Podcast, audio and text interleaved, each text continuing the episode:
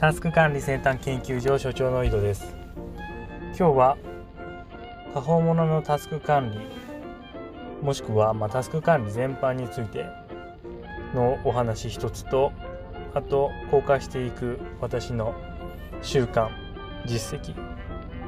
の内容をまたちょっと話そうと思います。で一つ目が過保物のタスク管理またはタスク管理全般に言える一つのことというか、まあ、面白いなって思ったことなんですけれどもまずそもそも過保物のタスク管理って思いついたのはグッドバイブスという考え方。これから着想を得ています。影響を多く受けてます。グッドバイブスというのは倉園慶三さんの考え方思想であってでここで説明しきるには内容が濃すぎる範囲が広すぎるんで説明はできないんですけれども気になる方はグッドバイブス倉園で Google 検索してみてください。で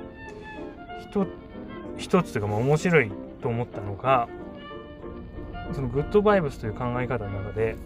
時間の概念について言及することがありましてで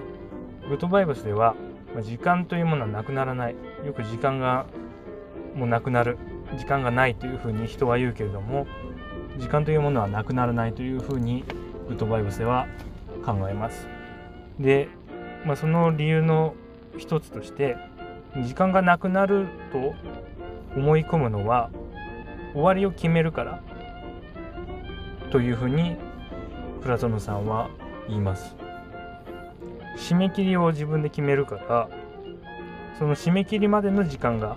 なくなるというふうに人間は思ってしまうという話ですね。で一方で終わりを決めるとやっと着手ができる。タスクタスクの着手ができるっていう。話もあるじゃないですか。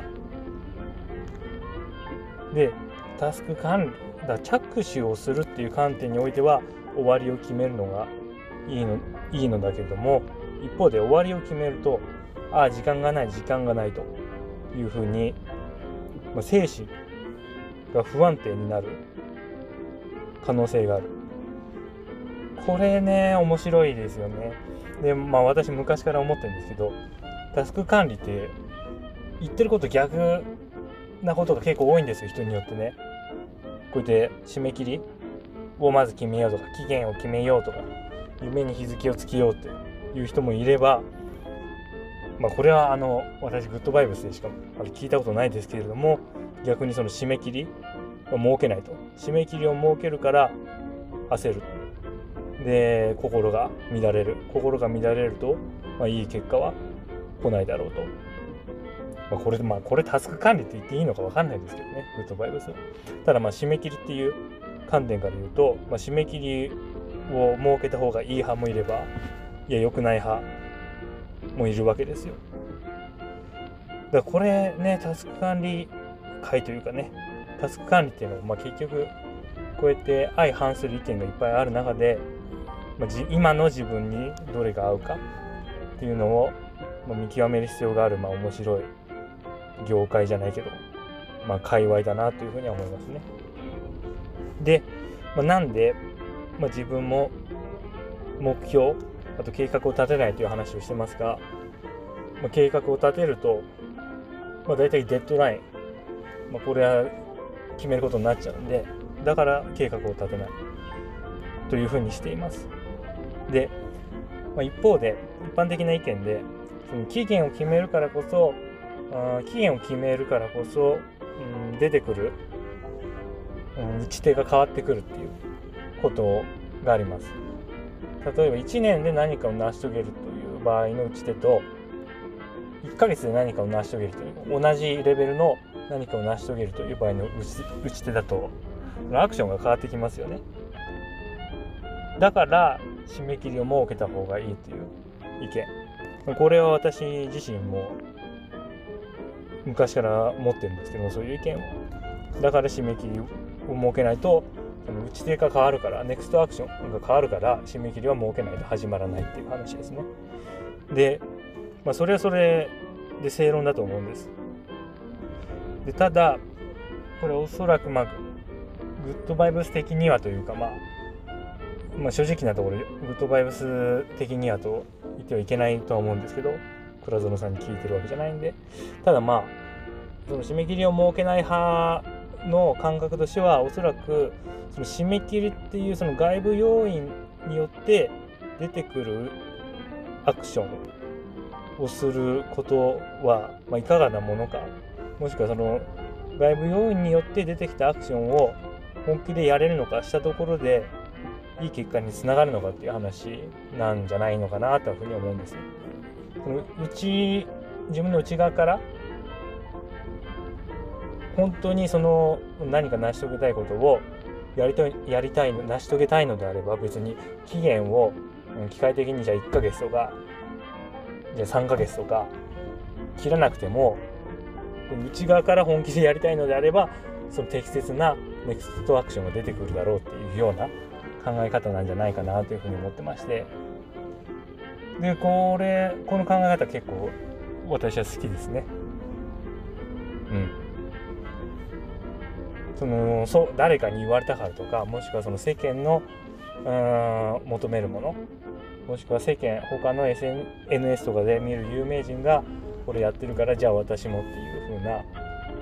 ことで、まあ、何か目標を決めてでそれで自分できれいに切ってそれを達成していくっていう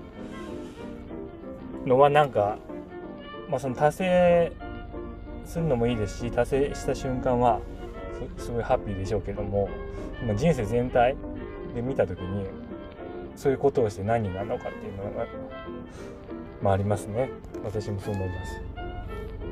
でまあこの話特に結論ないんですけどもまあそういう話です。はい。で、あちょっと喋りすぎたんで、えー、習慣の方がじゃあ一つだけ紹介すると、タスク実行資源管理の習慣について昨日話しまして、で次はま健康面でやっていこうと思ってる習慣を紹介していきます。で、今日は時間がないので一つだけ。ラジオ体操。これを毎日朝と昼2回やることとしますなんでラジオ体操かっていうと私がミラノに駐在してた時にミラノの日本人会みたいのがありましてでそこで作られている日本人に役立つ情報冊子日本語で書かれてる冊子に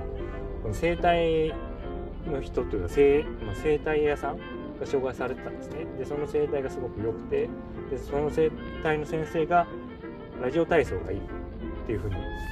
言ってたんですよ。ラジオ体操はま全身の体操なんでやった方がいい。結局筋肉ってその動かさないとどんどん硬くなっていくと